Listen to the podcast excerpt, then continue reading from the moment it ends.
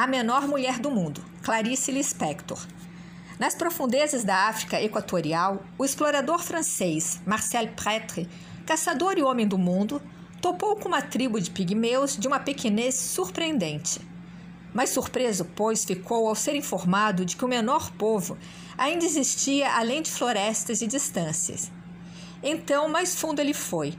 No Congo Central, descobriu realmente os menores pigmeus do mundo e, como uma caixa dentro de uma caixa dentro de uma caixa, entre os menores pigmeus do mundo estava o menor dos menores pigmeus do mundo, obedecendo talvez à necessidade que às vezes a natureza tem de exceder a si própria. Entre mosquitos e árvores mornas de umidade, entre as folhas ricas do verde mais preguiçoso, Marcel Pretre defrontou-se com uma mulher de 45 centímetros, madura, negra, calada escura como um macaco, informaria ele a imprensa, e que vivia no topo de uma árvore com seu pequeno concubino, nos tépidos humores silvestres que arredondam cedo as frutas e lhes dão uma quase intolerável doçura ao paladar, ela estava grávida. Ali em pé estava, portanto, a menor mulher do mundo. Por um instante, no zumbido do calor, foi como se o francês tivesse inesperadamente chegado à conclusão última. Na certa, Apenas por não ser louco é que sua alma não desvairou nem perdeu os limites. Sentindo necessidade imediata de ordem e de dar nome ao que existe, apelidou-a de Pequena Flor. E para conseguir classificar entre as realidades reconhecíveis, logo passou a colher dados a seu respeito. Sua raça de gente está aos poucos sendo exterminada. Poucos exemplares humanos restam dessa espécie, que não fosse o sonso perigo da África, seria povo alastrado. Fora doença, infectado hálito de águas, comida deficiente e feras rondantes, o grande risco para os escassos licoaulas está nos selvagens bantos. Ameaça que os rodeia em ar silencioso como em madrugada de batalha. Os bantos os caçam em redes, como fazem com os macacos, e os comem. Assim, caçam-nos em redes e os comem. A racinha de gente sempre a recuar e a recuar terminou aquarteirando-se no coração da África, onde o explorador afortunado a descobriria. Por defesa estratégica, moram nas árvores mais altas, de onde as mulheres descem para cozinhar milho, moer mandioca e colher verduras, os homens para caçar. Quando um filho nasce, a liberdade lhe é dada quase que imediatamente é verdade que muitas vezes a criança não usufruirá por muito tempo dessa liberdade entre as férias. Mas é verdade que, pelo menos, não se lamentará que, para tão curta vida, longo tenha sido o trabalho. Pois mesmo a linguagem que a criança aprende é breve e simples, apenas essencial. Os licoaulas usam poucos nomes, chamam as coisas por gestos e sons animais. Como avanço espiritual, tem um tambor. Enquanto dançam ao som do tambor, o machado pequeno fica de guarda contra os bantos, que virão não se sabe de onde. Foi, pois, assim que o explorador descobriu, todo em pé e a seus pés, a coisa humana menor que existe. Seu coração bateu, porque esmeralda nenhuma é tão rara. Nem os ensinamentos dos sábios da Índia são tão raros. Nem o homem mais rico do mundo já pôs olhos sobre tanta estranha graça ali estava uma mulher que a gulodice do mais fino sonho jamais pudera imaginar. Foi então que o explorador disse, timidamente e com uma delicadeza de sentimentos de que sua esposa jamais o julgaria capaz: Você é pequena flor. Nesse instante, pequena flor coçou-se onde uma pessoa não se coça. O explorador como se estivesse recebendo o mais alto prêmio de castidade a que um homem, sempre tão idealista, ousa aspirar, o explorador, tão vivido, desviou os olhos. A fotografia de Pequena Flor foi publicada no suplemento colorido dos jornais de domingo, onde coube em tamanho natural, enrolada num pano, com a barriga em estado adiantado, o nariz chato, a cara preta, os olhos fundos, os pés espalmados, parecia um cachorro. Nesse domingo, num apartamento, uma mulher, ao olhar no jornal aberto o retrato de Pequena Flor, não quis olhar uma segunda vez, porque me dá aflição. Em outro apartamento, uma senhora teve tal perversa ternura pela pequenez da mulher africana que, sendo tão melhor prevenir que remediar, jamais se deveria deixar pequena flor sozinha com a ternura da senhora. Quem sabe a que escuridão de amor pode chegar o carinho? A senhora passou um dia perturbada. Dir-se-ia tomada pela saudade. Aliás, em primavera, uma bondade perigosa estava no ar. Em outra casa, uma menina de cinco anos de idade, vendo o retrato e ouvindo os comentários, ficou espantada. Naquela casa de adultos, essa menina fora até agora o menor dos seres humanos. E, se isso era fonte das melhores carícias, era também fonte deste primeiro medo do amor tirano. A existência de Pequena Flor levou a menina a sentir, com uma vaguidão que só os anos e anos depois por motivos bem diferentes, havia de se concretizar em pensamento, levou-o a sentir, numa primeira sabedoria, que a desgraça não tem limites. Em outra casa, na sagração da primavera, a moça noiva teve um êxtase de piedade. Mamãe, olha o retratinho dela, coitadinha. Olhe só como ela é tristinha. Mas, disse a mãe dura e derrotada e orgulhosa, mas é tristeza de bicho, não é tristeza humana. Oh, mamãe, disse a moça desanimada. Foi em outra casa que um menino esperto teve uma ideia esperta. Mamãe, e se eu botasse essa mulherzinha africana na cama de Paulinho enquanto ele está dormindo? Quando ele acordasse, que susto, hein? Que berro vendo ela sentada na cama. E a gente, então, brincava tanto com ela, a gente fazia ela o brinquedo da gente, hein? A mãe dele estava nesse instante enrolando os cabelos em frente ao espelho do banheiro e lembrou-se do que uma cozinheira lhe contara do tempo de orfanato. Não tendo boneca com que brincar e a maternidade já pulsando terrível no coração das órfãos, as meninas sabidas haviam escondido da freira a morte de uma das garotas. Guardaram o cadáver num armário até a freira sair e brincaram com a menina morta, Deram-lhe banhos e comidinhas, puseram-na de castigo somente para depois poder beijá-la, consolando-a. Disso a mãe se lembrou no banheiro e abaixou mãos pensas, cheias de grampos. E considerou a cruel necessidade de amar.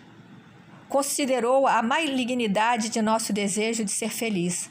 Considerou a ferocidade com que queremos brincar e o número de vezes em que mataremos por amor. Então olhou para o filho esperto, como se olhasse para um perigoso estranho, e teve horror da própria alma que, mais que seu corpo, havia engendrado aquele ser apto à vida e à felicidade. Assim, olhou ela com muita atenção e um orgulho inconfortável, aquele menino que já estava sem os dois dentes da frente. A evolução.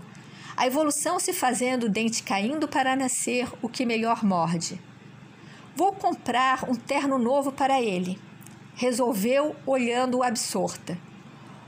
Obstinadamente enfeitava o filho, desdentado, com roupas finas, obstinadamente queria-o bem limpo, como se limpeza desse ênfase a uma superficialidade tranquilizadora, obstinadamente aperfeiçoando o lado cortês da beleza, obstinadamente afastando-se e afastando de alguma coisa que devia ser escura como um macaco. Então, olhando para o espelho do banheiro, a mãe sorriu intencionalmente fina e polida, colocando entre aquele seu rosto de linhas abstratas e a cara crua de pequena flor a distância insuperável de milênios. Mas, com anos de prática, sabia que este seria um domingo em que teria de disfarçar de si mesma a ansiedade, o sonho e milênios perdidos. Em outra casa, junto a uma parede, deram-se ao trabalho alvoroçado de calcular com uma fita métrica os 45 centímetros de pequena flor. E foi aí mesmo que, em delícia, se espantaram. Ela era ainda menor que o mais agudo da imaginação inventaria.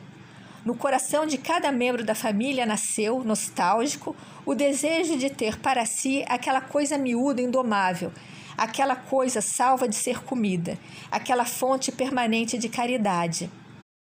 A alma ávida da família queria devotar-se, e mesmo quem já não desejou possuir um ser humano só para si.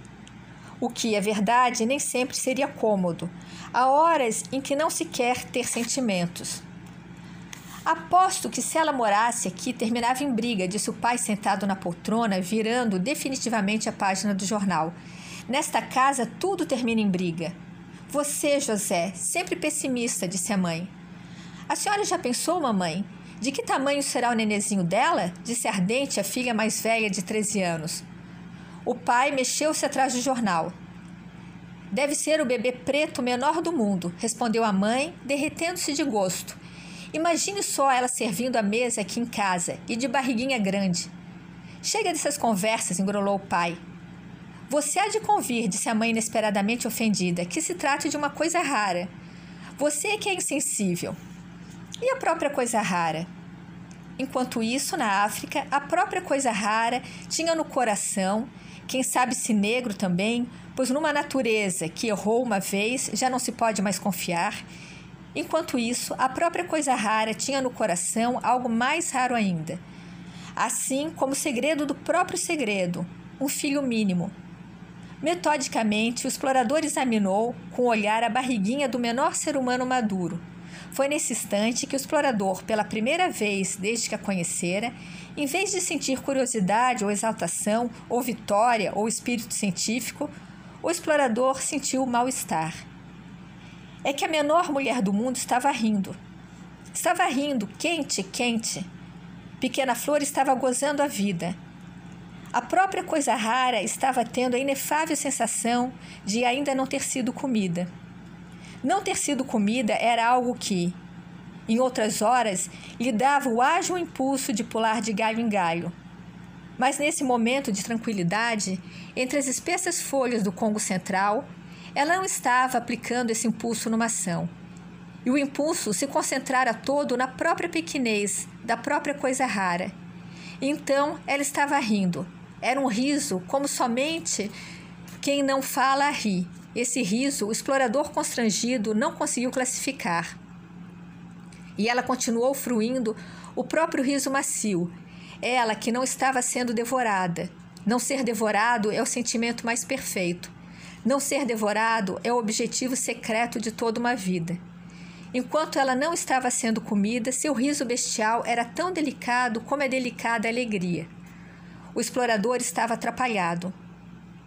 Em segundo lugar, se a própria coisa rara estava rindo, era porque, dentro de sua pequenez, grande escuridão pulsara-se em movimento. É que a própria coisa rara sentiu o peito morno do que se podia chamar de amor. Ela amava aquele explorador amarelo. Se soubesse falar e dissesse que o amava, ele inflaria de vaidade. Vaidade que diminuiria quando ela acrescentasse que também amava muito o anel do explorador e que amava muito a bota do explorador. E quando esse desinchasse desapontado, pequena flor não compreenderia o porquê. Pois nem de longe seu amor pelo explorador, pode-se dizer seu profundo amor, porque não tendo outros recursos, ela estava reduzida à profundeza, pois nem de longe seu profundo amor pelo explorador ficaria desvalorizado pelo fato de ela também amar sua bota. Há um velho equívoco sobre a palavra amor, e, se muitos filhos nascem desse equívoco, tantos outros perderam o único instante de nascer apenas por causa de uma suscetibilidade que exige que seja de mim, de mim, que se goste, e não de meu dinheiro. Mas na umidade da floresta não há desses refinamentos cruéis. E amor é não ser comido. Amor é achar bonita uma bota. Amor é gostar da cor rara de um homem que não é negro. Amor é rir de amor. Há um anel que brilha. Pequena flor piscava de amor e riu quente. Pequena, grávida, quente. O explorador tentou sorrir-lhe de volta sem saber exatamente a que abismo seu sorriso respondia. Então, perturbou-se como só um homem de tamanho grande se perturba. Disfarçou, ajeitando melhor o chapéu de explorador. Corou pudico. Tornou-se uma cor linda, a sua, de um rosa esverdeado, como a de um limão de madrugada. Ele devia ser azedo, Foi provavelmente ao ajeitar o capacete simbólico que o explorador se chamou à ordem, recuperou com severidade a disciplina de trabalho e recomeçou a anotar. Aprender a entender algumas das poucas palavras articuladas da tribo e a interpretar os sinais. Já conseguia fazer perguntas. Pequena Flor respondeu-lhe que sim, que era muito bom ter uma árvore para morar, sua, sua mesmo, pois, e isso ela não disse, mas seus olhos se tornaram tão escuros que o disseram, pois é bom possuir, é bom possuir, é bom possuir. O explorador pestanejou várias vezes. Marcel Pretre teve vários momentos difíceis consigo mesmo mas pelo menos ocupou-se em tomar notas e notas. Quem não tomou notas é que teve de se arranjar como pôde. Pois olhe, declarou de repente uma velha fechando o jornal com decisão. Pois olhe, eu só digo uma coisa: Deus sabe o que faz.